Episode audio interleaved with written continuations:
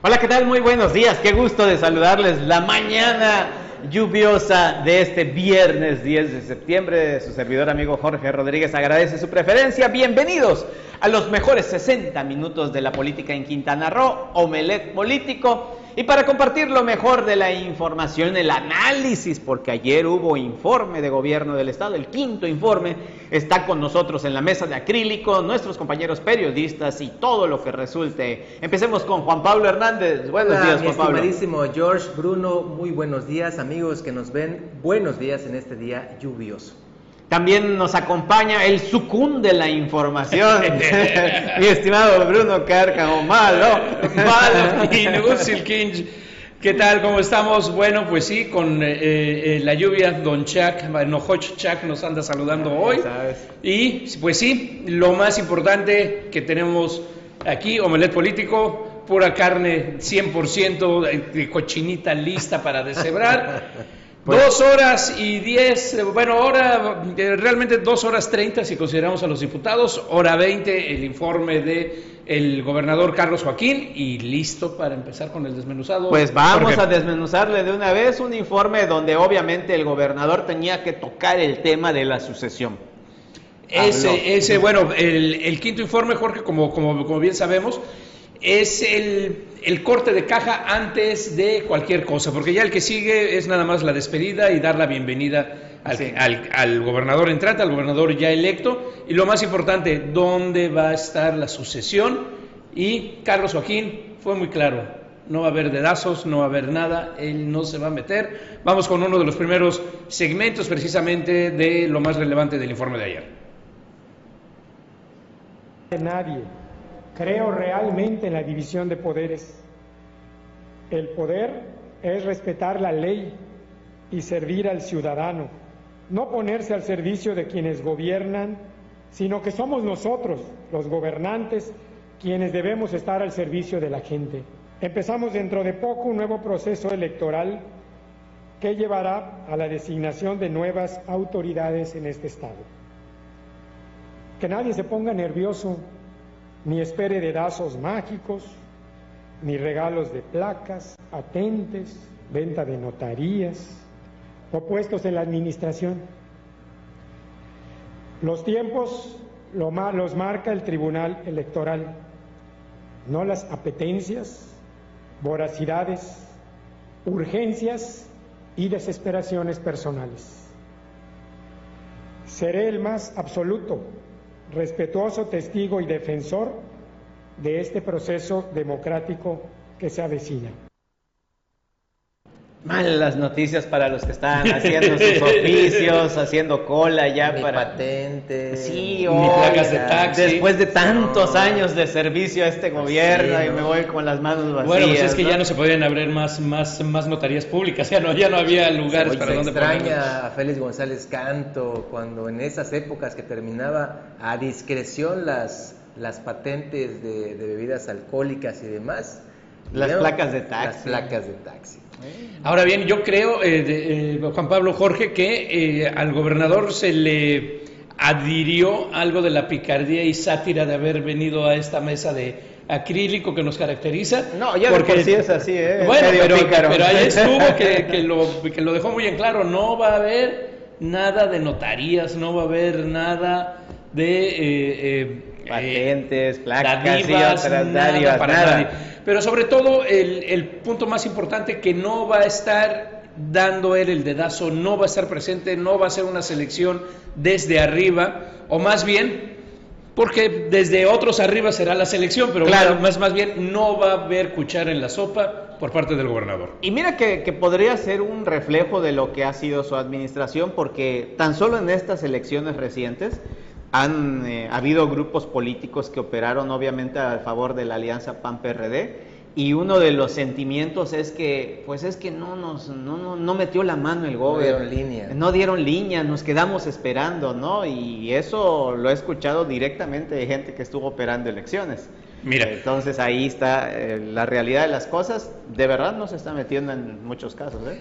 Y tal pareciera que esa es su bandera y su línea principal. El, el legado de, de la administración de Carlos Joaquín pinta para ser precisamente la separación o la no intromisión en los procesos electorales, tal cual como nos, lo dijo aquí en entrevista cuando lo tuvimos hace unos meses, su separación de todo debe, el proceso. Que debe de ser así, Bruno. Eh, digo, estamos tan acostumbrados a que siempre el mandatario en turno eh, imponga eh, del famosísimo dedazo y ahora que vemos una situación que pues ahí lo decía Carlos Joaquín, no habrá tal, lo dice él, aunque usted lo dude, pues lo vemos de, en cierta manera hasta extraño, ¿no? Eh, digo, estamos tan acostumbrados a que nos digan, no, pues el bueno va a ser fulano, la cargada va a ir hacia él, que hoy decimos, será cierto lo que dice. No, bueno, eh, nosotros no lo dudamos, más bien, el público, lo, lo, ponemos en tela de juicio, los actores políticos y los que estaban haciendo las colas para las, notarías y las placas de taxi,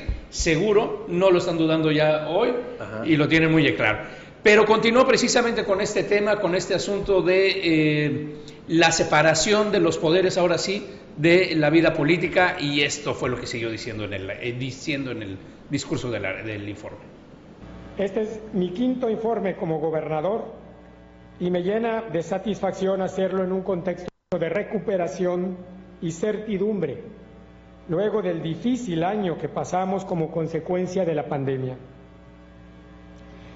Lo comparto con todas y todos ustedes porque hace cinco años iniciamos la construcción de una nueva etapa en nuestra vida, la vida democrática e institucional, y lo logrado ha sido con el esfuerzo de todas y todos. Más allá de las diferencias que pueden haber y deben existir entre los distintos espacios políticos de este Congreso, tenemos grandes coincidencias Queremos un Quintana Roo en crecimiento y desarrollo. Hoy, en Quintana Roo ningún cargo público se regala o se hereda. Gobernar es complejo y no es fácil percibirlo desde afuera. Mi posición ha sido en toda esta administración la de jugar con reglas claras, transparentes y en el marco de la legalidad, sin manipulación de resultados y con la plena libertad de que ganará quien tenga que ganar, porque así lo deciden las y los ciudadanos. En este periodo hemos compartido el gobierno hasta con siete corrientes políticas diferentes, con quienes hemos trabajado en un marco democrático, de civismo y pluralidad para construir lo mejor para Quintana Roo. Fue el surgimiento del Estado que se conforma con el nuevo poder de la ciudadanía y la restricción del poder público, así como el fortalecimiento de la vida colectiva, respetuosa, tolerante e incluyente. El reto del cambio profundo fue y es de dimensiones insospechadas que por mucho rebasan los límites de una administración gubernamental. Pues ahí está precisamente la herencia, el trabajar democráticamente, pongámoslo así, o como él dice, la separación del, poder del otro. Hay que pedir una disculpa. Las fallas que están escuchando y viendo son problema ajeno a nosotros, a Canal 10, y no son precisamente de origen de la transmisión que estuvo, que también eso es tema para que sigamos analizando y discutiendo adelante. El gran problema del cerrazón, lo difícil que fue esto y eh, y los, los problemas o las fallas, por no ponerlo de otra manera, técnicas que tuvo la transmisión por parte de la Coordinación General de Comunicación, que ahora sí esperemos que las corrija para el, para el sexto, ¿no? ¿Quién fue el encargado de la logística en el tema de comunicación? ¿Fue Congreso del Estado, no? Eh, no, fueron ambas, La Coordinación de Comunicación Social del Gobierno Estatal, por ser el informe del mandatario, y también la, la Coordinación de Comunicación del Congreso. Déjame decirte, Jorge, que pues nosotros que estamos cubriendo la fuente, bueno, tú estuviste por allá también, Bruno, eh, nos, hicieron inclusive la prueba con el hisopo a las 7 de la mañana. Duele horrible, ¿no? Pero para poder accesar al primer filtro y de ahí a sala de comisiones. Lo que es el pleno del recinto no dejaron pasar a nadie, absolutamente. Ni cámaras, ¿no? No, nada. Eso fue una eh, entrega de la Coordinación de Comunicación Social. Lo que dice Bruno, eh, ahí sí no pudimos hacer más. Queríamos traerles imágenes de cómo se vivió adentro del recinto, pero pues allá no hubo el acceso. Bueno, más, más allá de imágenes, una señal que se viera bien y que no tuviera los problemas de sonido que estamos viendo. Pero bueno, en el análisis político y demás, Jorge, pues ahí está clarísimo que no se va a meter, pero parece que nos está llegando mensajes que sí hubo una, una notaría hace unos días. Sí, no, eso es lo que estamos en, el radar, ¿no? De que pues pudo haber sido hace unos pocos días, cosa de semanas, semanas. La, la rumorología ahí está. Eh, hubo la entrega de la última notaría. Eh, pues eh, durante la presente administración. se está rumorando, habrá que investigar bien bien con el tema de Laila Flores Terrazas, la nueva directora de, del Registro Público de la Propiedad, que también tiene parte injerencia en este tema y obviamente pues con la Secretaría de Gobierno. Sí, bueno. bueno, pues yo nada más quiero saber cómo estuvo el tema de su opinión con el tema de, las, de los posicionamientos políticos de las diversas bancadas. He estado leyendo, estuvimos escuchando también del informe y las posturas, los posicionamientos. No vi oposición El que se puso las pilas fue el PAN. Una vez más Eduardo Martínez Arcila demuestra el, colmillo, el colmillo largo y retorcido la bancada del PAN, como siempre, cobija adecuadamente al mandatario, habla de los logros, de los avances y paren de contar, porque oposición no hubo. Nada no, dobladitos y bueno, eso, eso lo tenemos más adelante, precisamente todo el tema de los diputados, pero sí, Juan Pablo, como bien dices, dobladitos de mano a nivel que, a ver que cuándo íbamos a escuchar que el diputado del PRI diciendo, no importan los colores, no importan los partidos, estamos con ustedes. A ver, Bruno. Pero acordémonos que Carlos Hernández Blanco, que en teoría debería ser oposición, es el único que queda. Es. A ver, les voy a hacer el antecedente histórico. Carlos Hernández Blanco, su pareja sentimental Magda Lozano Ockman, recientemente fue favorecida con el cargo de comisionada en el Instituto de Acceso a la Información y Datos Personales. Un cargo bastante bueno. Por tanto, y después de, una, de varios meses, ahí está Magda, esa es la pareja sentimental de Carlos Hernández Blanco. Por tanto, yo veía hasta improbable, imposible, que eh, pues Carlos Hernández, al emitir su posicionamiento político en tribuna, pues fuera en contra de quien le ha dado este cargo a, precisamente a su esposa a su mujer. Entonces, pues sí sorprende. De hecho, el, único posicionamiento que yo vi un poquito más contundente fue el de Euterpe Gutiérrez Balasis y también Ana Pamplona Ramírez, Morena y el PRD. Fuera de ahí, no vi más. Ahorita iremos con los diputados ahí, pero bueno, ahí está, no se, no se heredan los, los cargos, el punto más importante que eh, estaba resaltando el gobernador, pero también eh, eh, hubo el reconocimiento, como eh, ya lo conocemos, de las fallas, los aciertos, los desaciertos. Y también de esto habló, hay espacio, queda un año, hay que corregir, hay que mejorar cosas. Sobre todo, el gran punto, ya no hay impunidad y eso permite la corrección de fallos y demás. En estos años, que considero fundamentales para la transición política que vive la historia de Quintana Roo, que nadie piense que las cosas cambiarán por el solo hecho de decirlo. Estábamos conscientes que no habría un cambio confiable si permitíamos la subsistencia de ámbitos de impunidad. La gestión de gobierno es siempre perfectible porque está sujeta a errores e imprecisiones. Pero hay que dejar claro que no es lo mismo un gobierno bien intencionado que comete errores, que debe corregir y en su caso sancionar que un gobierno malintencionado que comete delitos y quiere vivir en la impunidad. Gobernabilidad no es ni puede ser sinónimo de impunidad. Gobernabilidad no es ni puede ser sinónimo de acuerdos oscuros, manipulación política de las instituciones o pactos espurios a espaldas de la sociedad. Bueno. Vamos a un corte, regresamos, seguimos desmenuzando. Por favor, superproducción.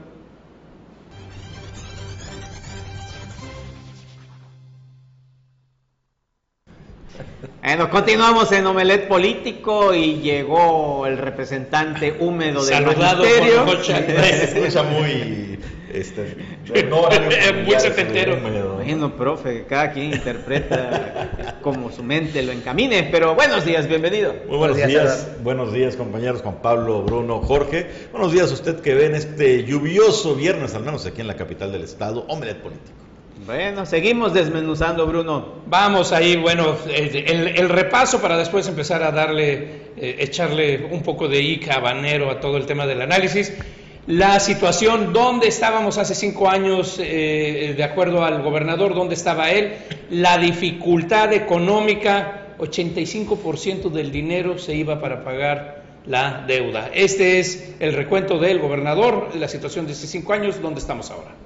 Cualquiera que hubiera estado en mi posición debía poner un alto y estabilizar una economía que estaba en una gran crisis y había que tomar decisiones urgentes para contener una situación que si bien la sociedad no la percibía en el día a día, era destructiva. Reestructuramos nuestra deuda en mejores condiciones, ya que para poder lograr todo lo que hemos hecho, necesitábamos ser un Estado financieramente fuerte y sólido. Redujo, en casi 3 mil millones de pesos la deuda heredada que representaba un condicionante para nuestra operatividad financiera. Para que tengan una idea de cómo estábamos, por cada peso que ingresaba a nuestras arcas, 85 centavos iban al pago de los servicios de deuda. Iniciamos la administración ocupando los últimos lugares de cualquier indicador nacional de todos los sectores económicos y sociales que nos consideraran. Con mucho orgullo puedo decir que hoy estamos en todos arriba de la media nacional y en muchos de ellos en los primeros cinco lugares. Pues sí, así es la reestructuración, 3 mil millones de pesos de reestructuración, pero uno de los temas que debemos de tener eh, eh, vistos y pendientes es una reestructuración no es que ya se pagaron 3 mil millones de pesos, una reestructuración es dame chance y te pago menos de los 85 centavos por peso. La reestructuración es lo siguiente, si usted ha tenido alguna vez un crédito bancario de esos de nómina que te Tarjeta de crédito, hombre. Pues, pues, a los de nómina les ofrecen mucho, por eso lo pongo, eh, si nos está escuchando algún grupo sabrá. Te prestan 20 mil pesos. Habla como profe. nómina de exacto, exacto, te prestan 20 mil pesos, ¿no? Cuando ya pagaste 15 mil y, el doble de interés y te quedan 5 mil, te ofrecen, oye, te reestructuramos tu deuda. Te va a quedar el mismo pago, pero te vamos a dar una lanita más y la extiendes, ¿no? Pagas digamos... Es el gancho. Es, el gancho, exactamente. Lo mismo pasa con las reestructuraciones gubernamentales. Pagas parte de la deuda, te queda un caldito que te dan extra y bajan las mensualidades, pero sube el, monto, el periodo. bueno, el monto por intereses, pero sube el periodo de pago. Ahora, no estamos diciendo con esto que esté mal hecho. La situación que narró el gobernador Carlos Joaquín de cuánto se disponía de los recursos es real. La deuda se disparó de manera infame en dos sexenios. En el sexenio de Félix González Canto, que fue el que porcentualmente tuvo el mayor disparo, y después en el sexenio de Roberto Sin eximir a Joaquín Hendrix Díaz. No, no, sin, sin eximirlo. De hecho, sin eximirlo. Eh, si no mal recuerdo, no es exacto el dato que le voy a dar, pero Joaquín Hendrix Díaz recibe una deuda por parte del gobierno de Mario Villanueva de alrededor de 300 millones de pesos. Ojo, en esta estadística que tengo la evidencia, tengo los datos, eh, el único gobierno que ha dejado menos deuda de la que recibió de toda la historia de Quintana Roo es el de Mario Ernesto Villanueva Madrid. No pagó la gran deuda, pero vamos, recibió 350, dejó 300. Es el único que ha pagado deuda. Del Soy Leyenda Quintana Rooense. De Mario Villanueva se dispara con Joaquín Hendrix alrededor de 1.500, 2.000 millones de pesos, y si no mal recuerdo el dato. Y después ya sube a 9, Y de allá se va a 11.000. porcentualmente el mayor salto fue con Félix González. Es correcto. En cantidades, pues de Félix a Borges pasa de 11.000 a 20.000, pero el porcentaje es el doble, ¿no? Es el 100%. Y ahorita está en 23 mil millones, si no me equivoco, la deuda pública. El tema de la deuda es un gran problema para Quintana Roo y es un gran problema para el gobierno. Ahora, tú llegas al gobierno, quieres hacer algunas cosas, tener algo de solvencia, pues lo que te Lo que te ofrecen, 15%. Lo que te ofrecen es la, la reestructuración. Pues sí. Y es lo que, lo que tienes que hacer. Ahora, si es más deuda o no más deuda, pues eso Ya depende que ya depende el cristal de la- con el de que la lo miras. efectivamente. Tranquilamente. De la perspectiva. Bueno, pero, pero poder operar, poder hacer cosas, eso fue lo que le dio la factibilidad y también eh, lo veremos un poquito más adelante, lo que hizo posible que no nos cayéramos este, hay casi dos años, estos 18, 19 meses De pandemia. de, pandemia de estar operando, pero también hubo inversión, hubo obra pública y los logros hay que cantarlos y así lo hizo el gobernador. Permítanme hacer algunos comentarios de logros que van de la mano de mis recientes palabras sobre el trabajo del ordenamiento de nuestra economía y finanzas. Invertimos casi mil millones de pesos de recursos estatales no programados que permitieron fortalecer y ampliar en tiempo récord en un 600% la infraestructura hospitalaria para brindar atención a los enfermos de COVID. Reconstruimos la infraestructura de nuestras ciudades y poblados, carreteras, puentes y caminos, luego de los desastres naturales que hemos venido sufriendo año tras año. Enfrentamos la llegada del sargazo. Cumplimos puntualmente con las obligaciones salariales de nuestra planta administrativa sin despido alguno.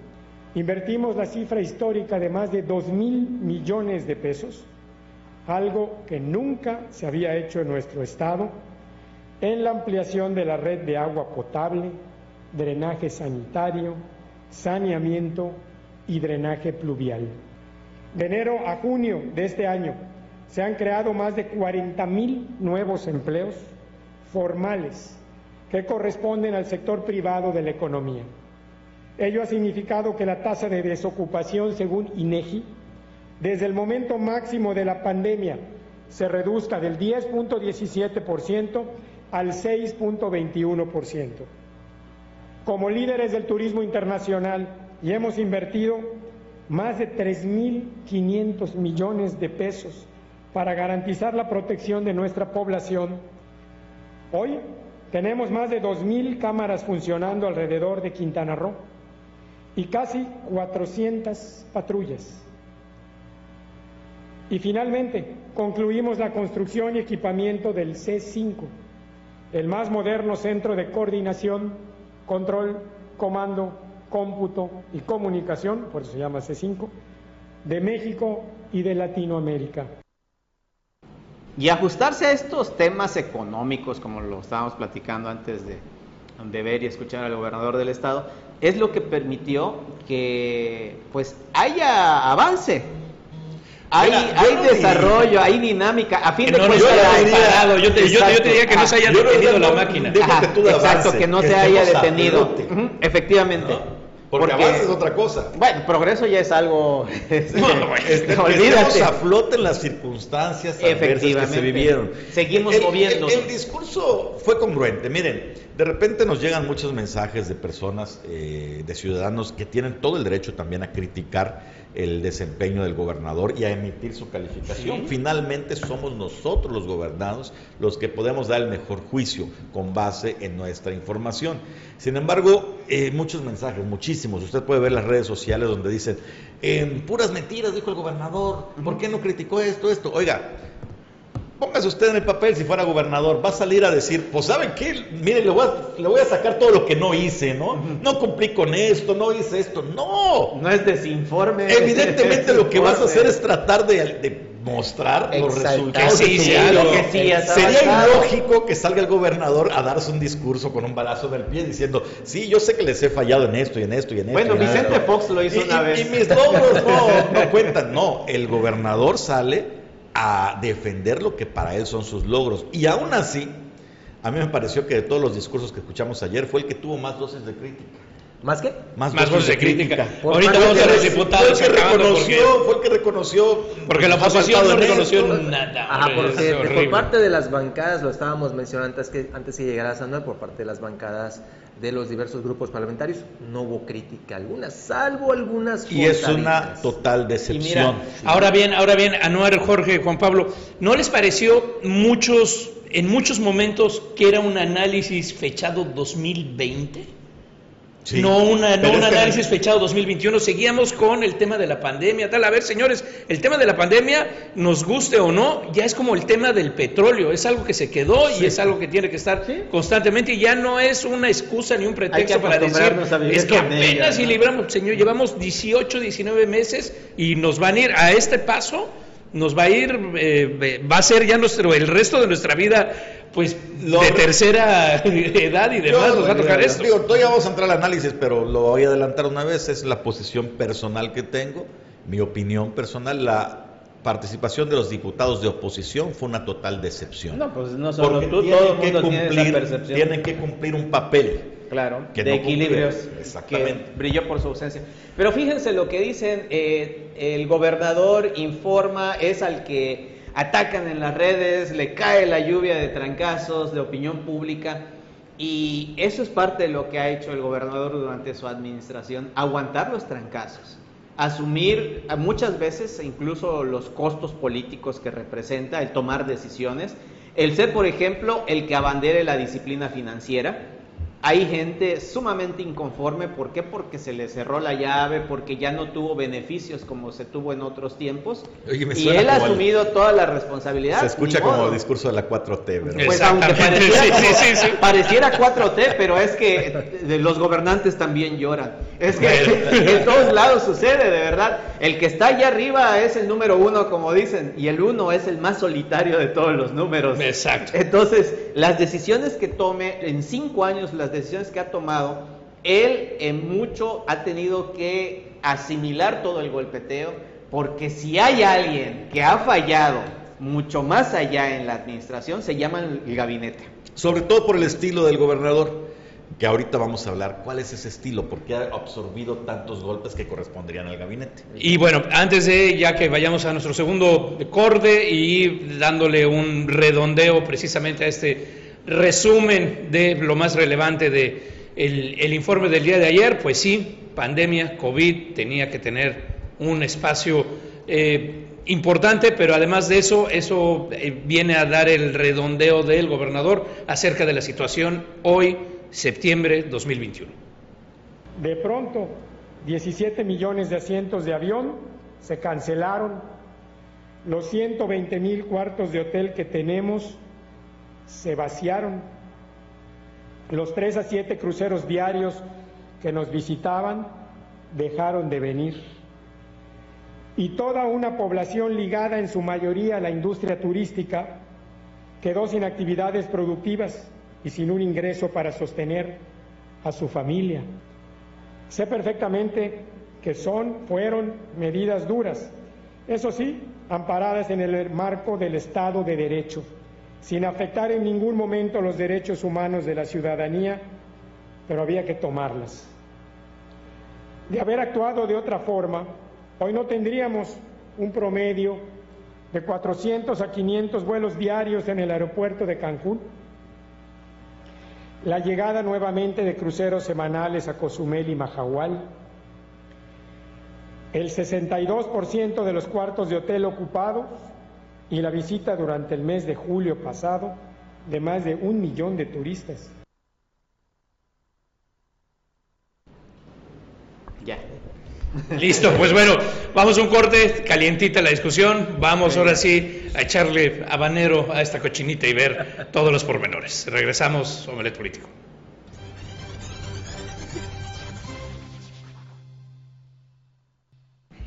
Retornamos a Omelet Político. Hablábamos antes del corte y para que no quede en el aire eh, sobre los golpes que ha absorbido políticamente el gobernador. Y, y yo decía que tiene mucho que ver con el estilo. Lo platicamos con algunos funcionarios en su momento cercanos al gobernador Carlos Joaquín González. La política mexicana es una sola, tiene una forma de hacer las cosas. Desde el profe Plutarco. Desde entonces. y una de, de las funciones del gabinete presidencial, en el caso de los presidentes, gubernamental aquí en los estados, pues es justamente quitarle presión de los golpes al gobernador. El librito, el manual de Plutarco, perdón, de la política mexicana, señala que eh, en caso de problemas, de situaciones, el gabinete es como un cerco y serían los que tenían que recibir los dardos, los golpes y el sacrificio en dado caso para mantener la figura del gobernador pues lo, más libre. Aquí Roberto Borges, no tanto lo hizo Roberto Borges, Félix González sí lo hizo muy bien, otros manejaban ese tema. El gobernador Carlos Joaquín ha sacado el pecho por sus funcionarios, que a veces ni se lo merecen, innumerables veces. Hemos visto el tema en salud, en deporte, seguridad pública, en seguridad pública, que los funcionarios no dan la cara, se esconden, no salen y tiene que salir el gobernador a dar la postura oficial del gobierno del estado absorbiendo el golpe político, mientras el funcionario viene a gusto en su oficina, tranquilo de la cosa, porque me, defiende mi amigo el gobierno. Oye, Anuar, y esto, y esto que, comentas, sí, esto, esto que que, comentas más allá de un sentir de nosotros, de las pocas momentos que se medio escuchó algo de oposición, fue el diputado de Morena diciendo precisamente esto, reclamando la falta de presencia de los secretarios. Eh, ahí lo debemos de tener ya listo. En Quintana Roo podemos ver a un gobernador liderando su administración en contacto a través de medios de comunicación o de manera presencial él ha hecho muchas giras que se llaman Platícale al gobernador, pero hemos visto a pocos secretarios de Estado haciendo lo mismo. Hemos visto a pocos secretarios dando la cara, hemos visto a pocos secretarios recorriendo las calles para responder sobre lo que sucede. Realmente hoy en Quintana Roo es muy difícil que un ciudadano pueda ver o hablar con un secretario. Y yo creo que los, ciudadanos nos enseñan a nosotros a gobernar y nuestra tarea es recibir el sentir de esas personas y en el caso de los diputados transformar, transformarlo en leyes y de los secretarios aplicar el dolor y la necesidad de las personas. Por eso es importante que también los secretarios empiecen a hacer giras para conocer el Quintana Roo que se vive, porque no es lo mismo un Quintana Roo de oficina a un Quintana Roo de territorio. Oigan, este, voy a hacer una pregunta por mí y creo por la mayoría de los quintanarruenses. ¿Quién es este sujeto y cómo lo dejaron entrar al ah, Congreso? Porque está un poquito complicado entrar. ¿Quién es? Es, el diputado. ajá, diputado suplente de Alberto Batunchulín, que ganó la Diputación Federal y que eh, tiene de suplente a Hugo Alday Nieto. Sí, mostraron cuando rindió protesta y todo, ¿no? Julio Montenegro se llama ese sujeto, que es el diputado suplente Alberto Batún. Voy a dar dos cosas, decir dos cosas que son estrictamente mi opinión. Quiero, pues aquí podemos debatir el tema. Número uno, me parece que fue el papel más vergonzoso como discurso, y no por el diputado, por a quién representa. Representa la bancada que es eh, la número uno en peso político, la bancada mayoritaria en el Congreso del Estado, que además es del partido Morena, el partido que está en la presidencia de la República y que está pues convirtiéndose prácticamente en la fuerza hegemónica en el país. Principal opositor el partido del, Poder Ejecutivo aquí en el Estado, se supone, en, teoría, en teoría. Morena es la oposición a los malditos prianistas. Y bueno, pues aquí estamos gobernados por el PAN. Y el discurso fue, bueno, esto fue lo más relevante, lo que mostraste, Bruno, fue completamente plano, parco, sin pisar callos. Y creo que por eso lo mandaron a él. Chavo, Ninguno de los otros quiso darse. O sea, no, vamos a salir, vamos a mandar a este cuate, ¿no? Ahora, ahora viene Noar, de acuerdo contigo. Y también eh, un punto bien importante ¿quiénes son los que decidieron que estos diputados iban a dar las posturas de la bancada? Porque son posturas, la del PRI, que ahorita lo vamos a ver, la del PRI es, pero es de una pena y de un dolor. O sea, el señor no sabe ni qué es un partido y una posición política, porque ideológicamente político, por eso votas por X, Y, Z, por los colores. ya, hay ideología. pero antes de que pases lo que diga el PRI, nada más terminar mi segunda parte. A pesar de que estoy diciendo que me pareció una decepción completa Julio Montenegro, quiero recalcar que su participación fue mucho mejor de lo que pudo haber sido la del diputado propietario de Sacurul, Alberto Batón, que, si hubiera sido el que toque. O de las de los otros, hombres, de los otros. Eh, Alberto ya está en San Lázaro. Y lo quiero ver en tribuna, estoy esperando verlo en tribuna. Escucharlo. ¿Llegará? ¿No va a ser diputado Juanito? Sí, va a ser diputado Juanito. Bueno, vamos a lo del PRI y sigamos que es, eh, hay que ponerlo porque esto es así como una lección de que, cómo no se hace política en ningún lugar. De su gobierno que nos guíe a buen puerto. Es el momento de poner todas nuestras capacidades en beneficio de la gente y sé que en esta recta final, cerca de concluir un sexenio más, debemos hacer un esfuerzo conjunto. Este es el momento de la unidad por Quintana Roo. Me sumo al gobernador Carlos Joaquín para hacer nuestro mejor esfuerzo. Me sumo a las y los presidentes municipales electos para impulsar sus proyectos. Vamos a cambiar el paradigma de que debemos de ser adversarios por no ser del mismo partido político. Dar resultados no debe tener ni colores ni ideologías.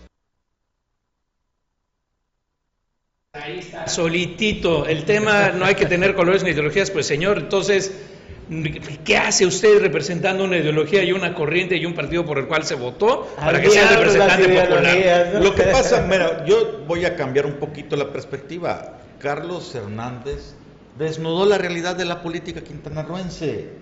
Las ideologías aquí en Quintana Roo hace mucho que están en, el olvido, no hay ideologías. Y es la parte que, también hemos dicho muchas veces a los ciudadanos, nosotros también somos ciudadanos, de repente aquí en las redes sociales, en los programas nos peleamos, no, que por esto, que partido, que este partido.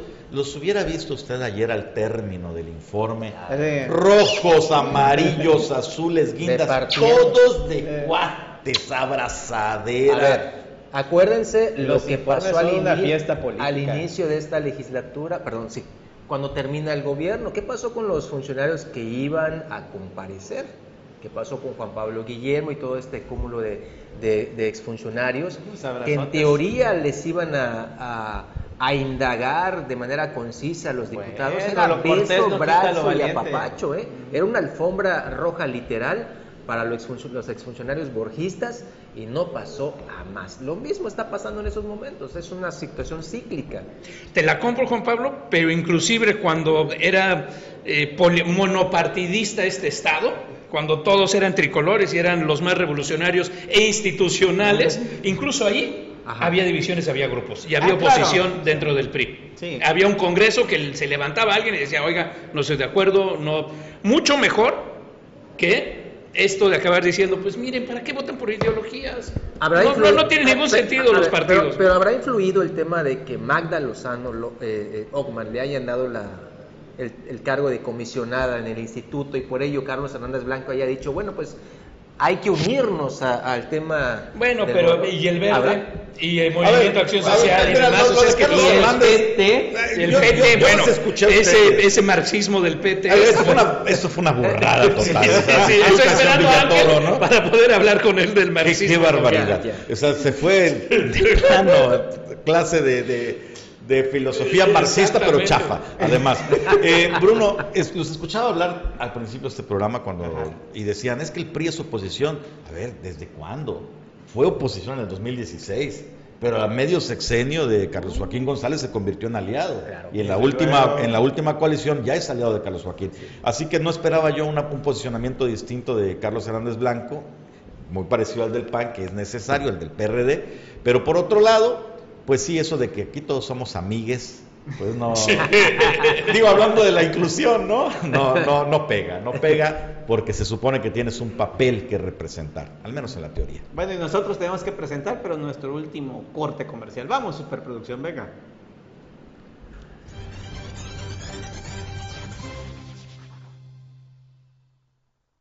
Recta final de Omelet Político. Hablábamos de que allí, después del informe, las ideologías valen cacahuate y todos son amigos. Ayer me encontré este meme en las redes sociales que la verdad me dio mucha risa, se los comparto, porque fue justamente ahí, durante el informe. Producción, si lo podemos poner. En breve, ahí va, rapidísimo. Ahí va. Ya saben de esos memes. Paula, sal de ahí, dice, esa no es tu familia. Vean, vean por favor la foto. Está el señor Faustino Huicab, líder del PAN, el gobernador del PAN, Atenea Gómez Ricalde. ¿Y qué hace ahí Paula? ¿Cómo se apellida? Paula, Paula Pech. Paula Pech. Ella es diputada de Morena, ¿no? Buenísimo el bebé, por cierto. Sí, sí, Morena con el PAN. Bueno. Ahora bien, ¿a qué distancia estamos del primer informe de gobierno? El, el, el famosísimo aquí en la esplanada de la bandera con todas estas cuatro o cinco carpas y en el cual personajes políticos, si algo se, extrañó de este informe es la ausencia, la pasarela, ver a la gente, estar en la, en, la, en la reseña y ver a todos los actores políticos, porque en ese entonces, muy de la mano de lo que decías Juan Pablo, los vuelos. ahí estaban todos de vuelta otra vez, así los turistas que no iban a estar, los que habían perdido, porque en ese momento habían perdido y tenían señalamientos, ahí esto exactamente, ahí estaban todos y ahora la diferencia de esto, el no poder acceder, el no poder estar, pocas personas, solo dos exgobernadores. Y Juan Pablo, las personas que van llegando, los funcionarios. Ah, pero hay, unos, hay algunos que tienen eh, pues sus, sus canonjías. Mira, fíjate, hemos estado platicando, hablando de estos que que ex, exgobernadores o incluso expresidentes. Eh, llegó Joaquín Hendrix Díaz con, eh, acompañado de Félix González Canto, ahorita vamos a ver si tienen las imágenes, pero... Llegaron juntitos. Llegaron juntitos en la misma camioneta. Y los únicos dos. Sí, y con, con Candy Ayuso. Con Candy Ayuso. Pero hubo una imagen que sí causó revuelo por el tema de Felipe Carrillo Puerto, donde están las, los trabajadores en huelga permanente. Ya les deben cuatro quincenas consecutivas, que por cierto María Hernández dijo, eh, va a la auditoría contra Chacmesh, va y yo no le debo, no le debo nada, a, Chacmesh. Ah, mira, ya se reveló. Ajá, es, así lo dijo tajantemente, pero pues el señor Chacmesh feliz de la vida, no le inmutan las declaraciones de María Con sus 5 kilos de mantequilla bajándose. Mira, mira. ¿Te acuerdas de la, de la camioneta de más de un millón de pesos? Ahí está, precisamente. Para estas cosas sirven, dicen. Mira ¿Eh? nada más. Tranquilamente. ¿Cuánto sale esa edición de la...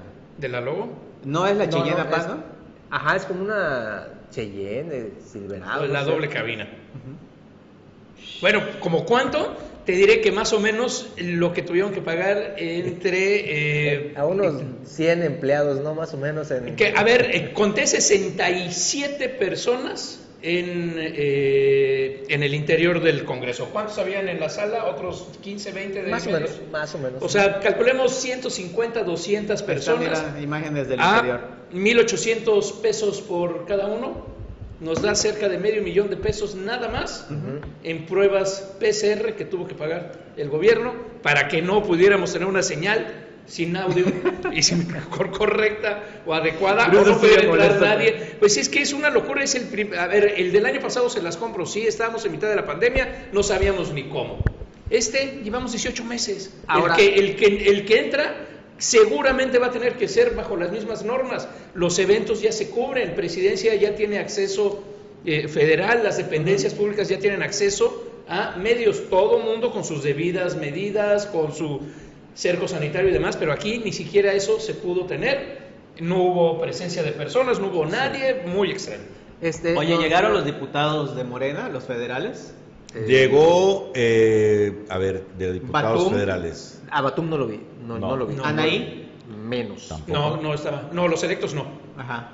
No, el, no, estaban los presidentes electos. No, ellos no llegaron. Los presidentes electos sí estaban. Los presidentes electos llegaron todos. Ah, sí, todos. Llegó el superdelegado que yo pensé que ya no había. Llegó Arturo Abreu. Perdido, por cierto, Arturo Abreu. Recordemos que ya abrieron, la, abrieron la cámara de verdad es, increíble. Sacaron a Señor, Recordemos aquí en Quintana Roo ya hay un caso de un menor que se ha amparado para que le apliquen la vacuna contra el COVID. El señor ni siquiera sabía ello. Pues claro que no, no, no, no, escuchas dónde está Lo tiene no, pero bueno, en, medio de, como bien dices, que se parece un discurso más de la 4T, de la austeridad y demás, un gasto de cerca de medio millón nada más en, en pruebas. pruebas. No, bueno. ¿Quién más? Este... ¿Cuánto le estás poniendo a cada prueba? No? ¿1800? No, pues es que fueron en, fueron en sí. En CIMI. Vamos a decir la marca, fueron en CIMI, valen 300, 400 pesos. Ah, no, pero eran PCR, no eran de antígenos. No, era, era la, de, la de 400 pesos. Porque yo sí, la de antígenos. Pues sí, de hecho, lobotomía me hicieron. Pica funciones no completamente. Siguen haciendo viscos aquí. Sí, pregunta el costo por pura curiosidad periodística y cuesta. Hacer la chamba. No es promoción, jefe, disculpe si estoy emocionado, 399 pesos cuesta. Quién sabe si por mayoreo les dieron descuento. no sé. Sí, pero te la va a sacar el que no sabe manejar eso, que el que está Con aprendiendo. razón sale así medio. Sí, sí, qué distante, ¿no? Ese, ese primer año, ese primer informe. Porque de ahí estaban todos esos con periodistas señalados espectaculares y estaban carpas. haciendo su presencia. Ahora el, sí el estaban ahí. movimiento de horas en el aeropuerto. No, no, no. Y aparte, tráfico aéreo. Sí, sí, muy o sea, diferente. Pero a- hablando de las pruebas también, esto no es por decir lo del gasto, pero sí es también por decir, ah, bueno, hay, hay virus que sí contagian y virus que no. Yo tuve contacto con algunos invitados, invitados al informe de los que iban a estar adentro en el recinto y demás. A ellos no les pidieron prueba. ¿eh? Ah, no. Ah, no, porque yo les dije, es que me voy a hacer la prueba. Y eso, pues no me dejan entrar si no hay prueba. Ustedes, como invitados, no, nosotros no nos pidieron prueba. Entonces, Ah, creo que que, el- ya el, virus de ellos no contagia, ¿no? Eso es Hay, de- hay virus VIP y virus no VIP. VIP. O Eso- hay vacunas eso, VIP y a menos no que VIP. Oye, y de VIP. mi contacto funcionario este, Que hubo un me haya grupo dado de empresarios que vinieron de Cancún y que como no, pudieron entrar al pasar recinto. y se regresaron a la ciudad de Sí, es Cancún. verdad ese- Sí, ese de hecho, dato. hasta lo publicaron en redes sociales y no- ni más. No los dejaron pasar. ¿no? Ahora, la seguridad estuvo mucho más cerrado, mucho más eh, controlado que ese primer informe. Ah, desde luego. No, del al primer baño, informe tenías que fue pedir permiso. ¿Puedo ir al baño? multitudinario. Sí. Por ¿Y aquí. te llevaba alguien de la Ibas- mano? Ibas escoltado, y va a entrar al baño el señor. Ah, bueno, y te quedan viendo feo, entras al baño y ya salías. Cosas de la vida, ¿no? Bueno, en fin, ya todo está encarrerado a la sucesión. Ahí sí en lo político. A partir de hoy ya se Oye, y- pone y más dijo- intenso. dijo el gobernador que no hay dedazo. No hay dedazo. No hay dedazo. No, bueno, y, es- y espérate, Jorge, porque también dijo que no hay calendario electoral que no sea el oficial. Vamos a ver en 10 de la mañana a ver quién ya Creo está que no subiendo enterado, Ya no se han enterado varios, ¿no? Mi Oigan, estimado eh, un, saludo antes para Omar Rodríguez, eh, nos está mandando a Soledad. Muchísimas gracias, Omar. Él es el encargado de comunicación social del Congreso del Estado. Saludo Saludos, para Omar. amiguiños. Saludos, mi estimado. Bueno. Muchas gracias. Juan Pablo, Jorge. muchísimas gracias. Gracias. Mi estimado Bruno. Nos vemos el domingo que todavía vamos a tener más ese tacto. Ah, desde luego. Profe. Nos escuchamos aquí en Sintacto Político el próximo domingo, no se lo pierda, va a estar sabrosa la discusión. Muchísimas gracias por su preferencia y desde luego también muchísimas gracias al director general de Canal 10, el ingeniero Carlos Toledo Cardonel, por toda esa apertura, por toda la libertad de expresión de la que gozamos desde aquí, de la mesa de acrílico. Pase un excelente fin de semana, cuídense mucho. Buen. Gracias.